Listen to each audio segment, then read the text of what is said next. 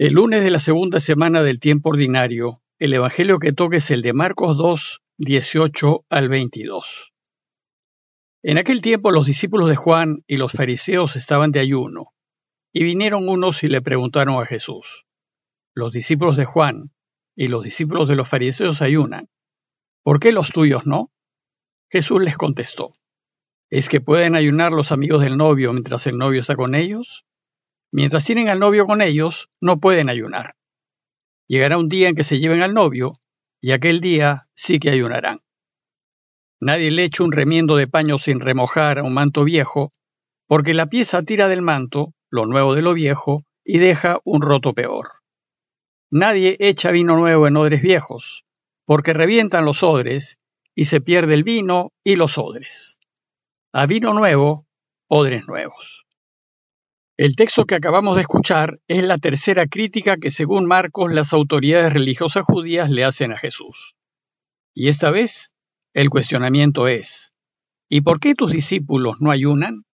Es de notar que de los cinco conflictos que Jesús tiene con los judíos en las primeras páginas de Marcos, los primeros dos que vimos en los dos pasajes anteriores tienen que ver con el pecado y los pecadores. Y veremos que los últimos dos tienen que ver con la observancia del sábado. Este tercer conflicto, que se encuentra al medio de los cinco, es acerca de la observancia del ayuno. Y se encuentra al centro, no porque sea el tema más importante, sino porque da pie para explicar la extraordinaria novedad de la buena noticia. Esta novedad explica la actitud de Jesús en los primeros dos conflictos y nos permitirá entenderla en los dos que siguen. Veremos que lo que Jesús propone es que su buena noticia, en relación a la ley, es como la tela nueva sobre el vestido viejo o el vino nuevo sobre los odres viejos. Para entenderla, no basta la adaptación de viejos esquemas. Es necesaria una renovación total. Hay que resetearlo todo de nuevo. A Nicodemo le dirá que hay que nacer de nuevo. Marcos nos quiere enseñar que el mensaje de Jesús no se puede entender si no adoptamos una nueva perspectiva, una nueva manera de ver y de entender la vida. Y esta nueva manera es la perspectiva del reinado de Dios que se basa en la libertad. Dios nos ama tanto que deja que rezamos nuestra libertad como respuesta a un amor agradecido. Y por tanto, nuestra relación con Dios debe construirse desde la libertad de los hijos de Dios y no desde la obligación del legalismo y de las normas por cumplir. Veamos el texto. Dice Marcos que los discípulos de Juan y los fariseos estaban de ayuno. El ayuno era una práctica muy antigua y muchas religiones la ejercían, y se ayunaba por diversos motivos, para purificarnos y limpiarnos, para expiar nuestros pecados, por arrepentimiento, para solicitar ayuda, para disponernos mejor en nuestra relación con Dios, etc. Los judíos también practicaban el ayuno y ayunaban con frecuencia, pero la ley solo ordenaba ayunar una vez al año, ver Levítico 16, 29, 31, en la fiesta del Yom Kippur o Día de la Expiación, que es el día más santo y solemne del año. Y esto para que los israelitas alcancen el perdón y el arrepentimiento sincero de corazón. Sin embargo, la tradición judía hizo que se ayunase con más frecuencia, y de hecho lo hacían dos días a la semana. Jesús, como buen judío que fue, también practicó el ayuno. Un ejemplo, según los evangelios sinópticos, fue ese ayuno de 40 días y 40 noches, es decir, un largo tiempo, que hizo Jesús después de su bautismo. Pero si bien Jesús pensaba que el ayuno era provechoso, no se debía ayunar solo por cumplir la ley, ni para llamar la atención, ni para mostrar que uno es religioso, y menos aún para forzar a Dios a que haga lo que uno quiere. Por eso Jesús no exige a sus discípulos que ayunen. Sus discípulos deben crecer en la libertad de los hijos de Dios y practicar el ayuno por convencimiento, es decir, cuando se den cuenta que ayude, pero no por el hecho de cumplir con una obligación. Esta práctica de Jesús contrastaba fuertemente con la actitud farisea que exigía el cumplimiento estricto de la costumbre. Y como Jesús no cumplía la costumbre en automático, le van a preguntar, ¿Y por qué los discípulos de Juan y los discípulos de los fariseos ayunan y en cambio los tuyos no? Jesús va a responder esta crítica ubicando su respuesta en un contexto de boda y de fiesta. Y dice, ¿pueden acaso ayunar los invitados a la boda mientras el novio está con ellos? Aquí Jesús se identifica con el novio e identifica a sus discípulos con los invitados a la boda. Y como saben, en una boda, los novios son los personajes principales. Y en la cultura judía, fuertemente machista, el más importante era el novio. Pero al referirse al novio, Jesús alude a la imagen del matrimonio que el Antiguo Testamento usaba con frecuencia para describir la relación entre Dios e Israel. En el Antiguo Testamento Dios es el novio y el pueblo de Israel es la novia. Bueno, pues en una boda no se ayuna. Más bien de lo que se trata es de celebrar, compartir, divertirse y comer. En una boda, la alegría y la celebración de todos son claves. Por tanto, ¿pueden acaso ayunar los invitados a la boda mientras el novio está con ellos? Evidentemente que no. No tiene sentido que lo hagan, pues se trata más bien de celebrar y de celebrar al novio. Sin embargo, dice Jesús, llegará un día en que el novio le será quitado. Alude hacia su muerte que ya percibe en el horizonte al final de su camino de vida. Ese día ya no será de alegría, sino de tristeza. Y cuando eso suceda, es decir, el día en que el novio ya no esté con ellos, entonces los amigos del novio ayunarán. Pero ayunarán en espera de que vuelva.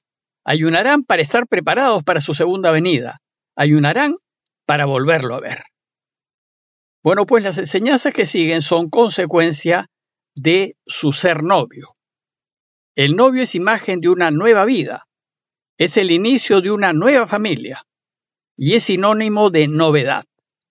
Y sucede que el novio, que es Jesús, llega con una propuesta novedosa y revolucionaria destinada a reemplazar completamente lo viejo y trasnochado. Viejos esquemas, viejas mentalidades, viejas formas de pensar y modos de proceder. Bueno, pues esta revolucionaria novedad es la buena noticia del reinado de Dios. Los viejos reinados, los de esos reyes dictatoriales y déspotas, se sustentan en los valores que alaba el mundo, y esos valores son buscar en todo mi conveniencia, mi interés, mi beneficio personal, para así alcanzar más bienes y riquezas, más honores, fama y poder, pero resulta que perseguir esos valores es incompatible con el reinado de Dios. El reinado de Dios se basa en valores completamente opuestos, como son buscar ayudar, atender, servir al que está cerca, dar una mano al que necesita, al que le está pasando mal, y elegir siempre la alternativa en donde está la verdad, la justicia y la vida. Y hacerlo, aunque uno termine en pobreza, deshonrado y en el último puesto. La buena noticia de Jesús es que si vivimos según la propuesta del reinado de Dios, el mundo se renovará completamente y se alcanzará la paz y el bienestar para todos.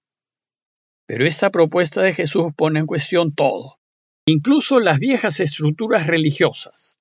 Y esta incompatibilidad entre lo viejo, la costumbre y la novedad que trae el reinado de Dios la muestra Jesús con dos ejemplos. Primero dice, Nadie cose un remiendo de tela nueva a un vestido viejo porque lo añadido hará encoger el vestido, lo nuevo hará encoger lo viejo y el desgarrón se hará mayor.